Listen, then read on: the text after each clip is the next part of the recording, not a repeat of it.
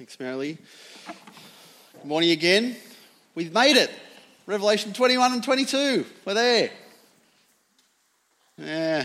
So, so tired. Thinking it's, it's tiring time of year, isn't it? Christmas. Well, I, I hope this. Uh, my prayer is that this this chapter will be a great refreshment for us uh, in terms of the future that God holds, bringing the whole of uh, the book of Revelation together for us. So let me pray that we can see that today.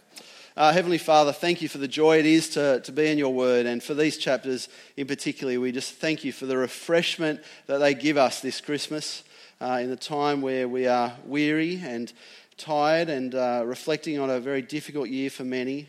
Father, may we really grasp hold of the hope that you have given us in this chapter, particularly. In Jesus' name we pray. Amen. Well, this is one of my uh, favourite uh, art stories. I may have shared it before, so apologies, but not really. Um, this is a painting by Leonardo da Vinci. Do you know what it's called? Anyone? It is about the most, I think, still the most expensive painting in the world. It's called Salvator Mundi, which means Saviour of the World. Uh, it sold in 2017 for 450 US million. It's pretty expensive. And when I bought it, I didn't know where to hang it at all. Uh, it was owned originally by King Charles I uh, in the 1600s, and he was uh, beheaded, and uh, that painting was sold to pay down some of his royal debts. And then uh, it seems it got painted over a little bit. Uh, painted over, they had a little wispy moustache, and his eyes were changed, and it was discoloured a little bit. It was just a bit awful, actually. If you see some of the painting when it was touched up, it's pretty bad. And then it, it got lost uh, for many years. And in 1958, 1958, a British collector who didn't realise it was a, an original Da Vinci behind the, the moustache and the strange eyes, bought it for 45 pounds. I know, that was a good investment, wasn't it? Anyway, he held on to it from 1958 till about 2005 when an art dealer saw the, uh, the value of this painting and bought it from him for $10,000 US dollars. He restored it in, uh, from 2005, realised that there was this wash of paint over the top of it, making the painting not look like a Da Vinci. In fact, uh, he'd, he'd paint it, removed the paint, got it all fixed up, and in 2017 sold it for that record $450 million. Not bad, 45 pounds to $450 million, bit of a change. Wow. For hundreds of years, the original figure was lost, hidden, disfigured behind a mess.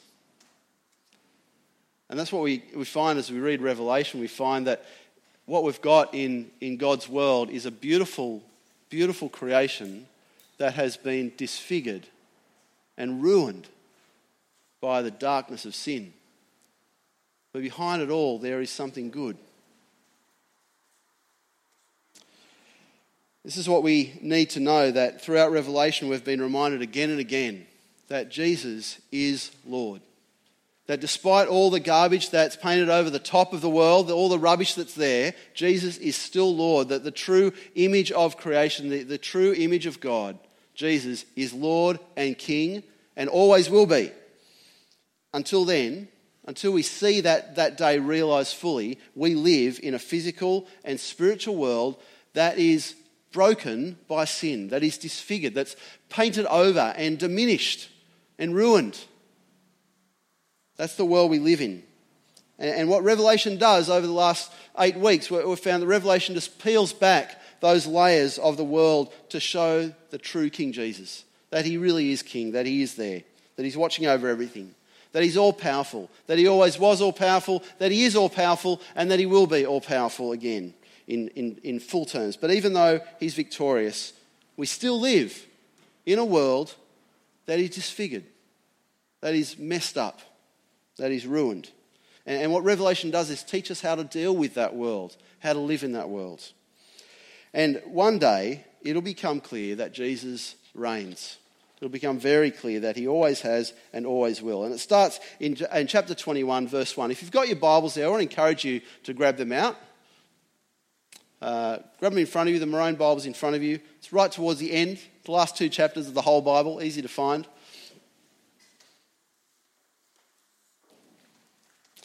Chapter 21.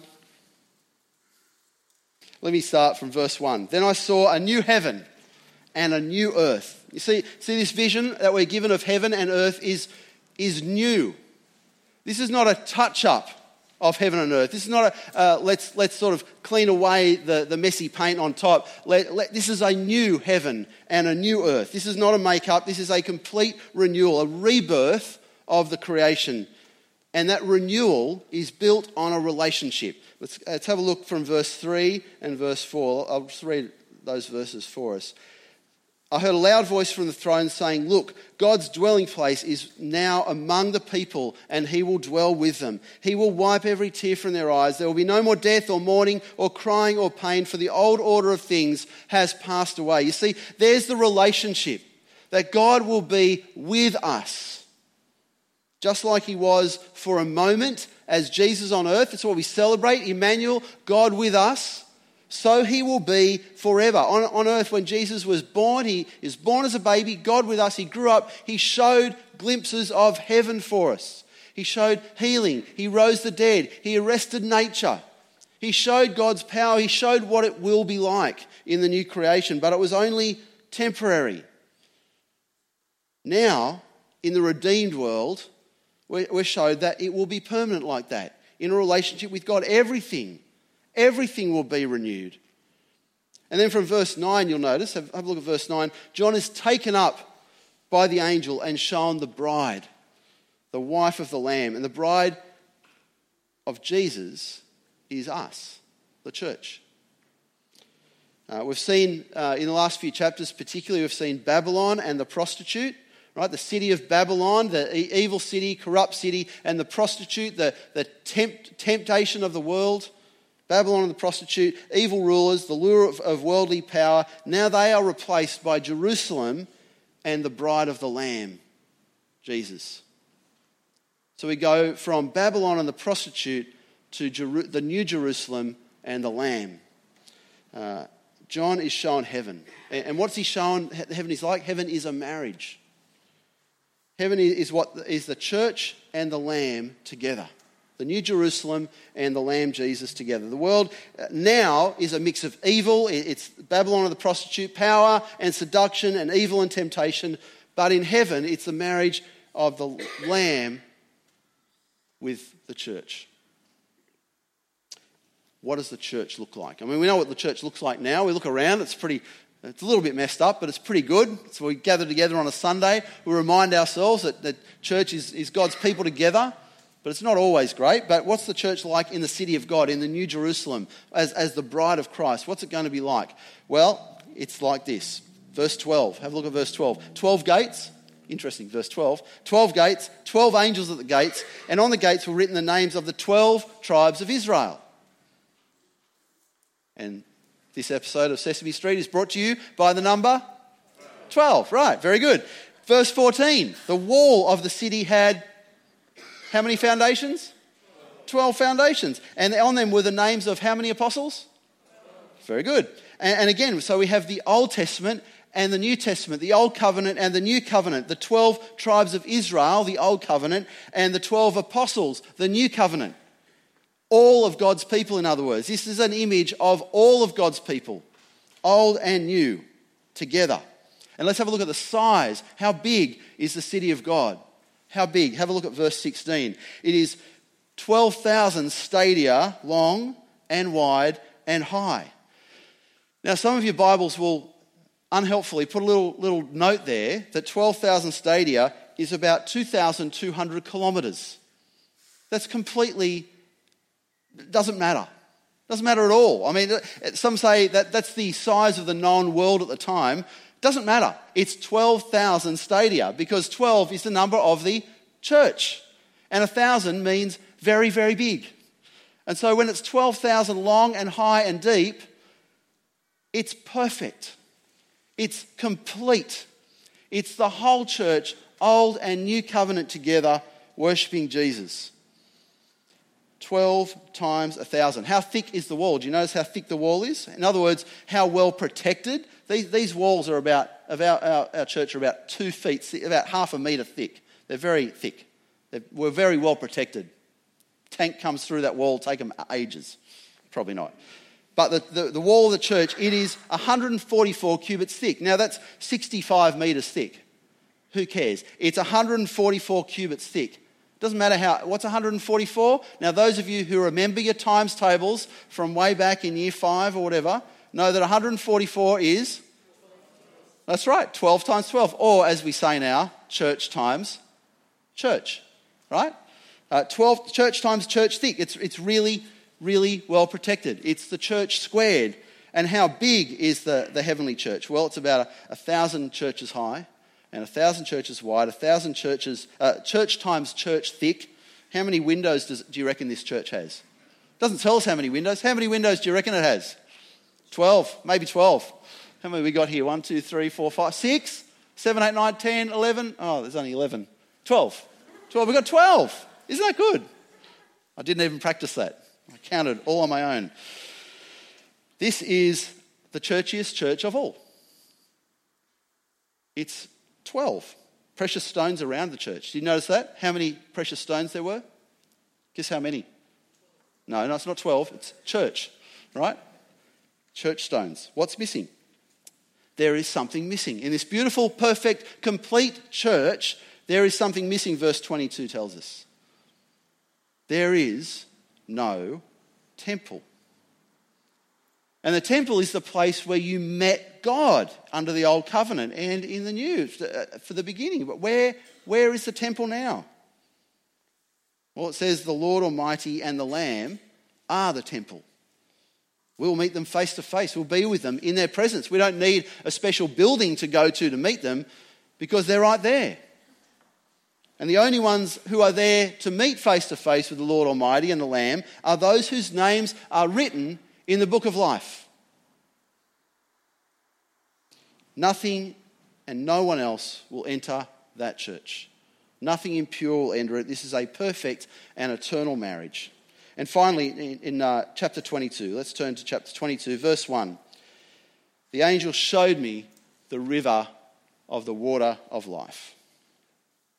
Finally, in this last chapter of God's word, we are taken all the way back to the very first chapter of the Bible. The last chapter takes us right back to the Garden of Eden, where there's a river of life throwing, flowing through the middle of it with a tree on each side bearing how many crops a year did the tree bear? Did you notice that? How many crops? Have a guess. 12. Church, that's right. 12 crops. And what, what tree bears the fruit? The tree of life. Taking this right back to Genesis chapter 1, the tree of life, the, the tree that Adam and Eve were not to eat from after the fall, is the same name as this tree that is now bearing fruit for all the nations, the whole church. And the leaves of this tree, in verse 2, the leaves are for the healing of the nation. There's no more death or mourning or crying or pain, just healing. Let's let that sink in for a bit. No more death or mourning, no crying, no pain. There is just healing. We get so used to walking into hospitals these days, especially last few years. So many people have been to hospital or have tried to avoid hospital. We walk into a place that is sickness and death and mourning and pain. Actually, it's supposed to be a place of healing. That's heaven, where all those other things are gone. And this tree of life, well, it's a special tree of life because the word that is used for tree here is really a very particular word. It's not the, the word that, the, that is usually translated for a, a tree that is growing with leaves and roots, and it's not, not the normal word for a tree. It's a word for dry timber. It's the word used very significantly when the New Testament talks about the cross of Jesus. The cross. That's the word here. the cross of life. And here it is in another context in Galatians chapter 3, verse 13. It says, Paul writes, Christ redeemed us from the curse of the law by becoming a curse for us. For it is written, Cursed is everyone who is hung on a pole. Or translated the same word, tree, or the same word, cross. That is exactly the same word that is used here for the tree of life, the cross of life, the pole, the place where Jesus died. So, this is not just uh, the normal use of the word tree, this is the word for a cross. It's the exact same word. Genesis 3 brought us the curse of sin. Then to Galatians 3, Paul brings us the curse lifted by Jesus on that cross, that pole, that tree. And so we have Revelation 22 3 significantly says, No longer will there be any curse. No death or crying or mourning or pain, no curse. The curse from Genesis 3 is gone. This is a restored Eden. This is a new heaven and earth. The cross of Jesus is the tree of life. The cross of Jesus is where the curse is taken away. The cross of Jesus is where healing comes from. The most important healing our healing from sin. This is the only healing that can bring us into the new Eden.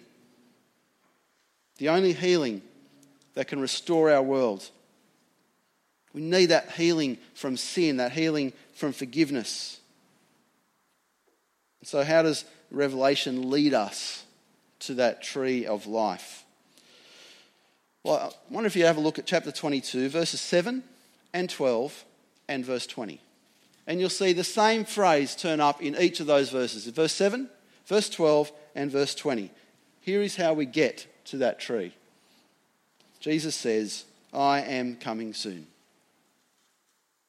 There's the hope that is, is such a certain hope that we need to hear it three times. I am coming soon, I am coming soon, I am coming soon. It's not just hope though.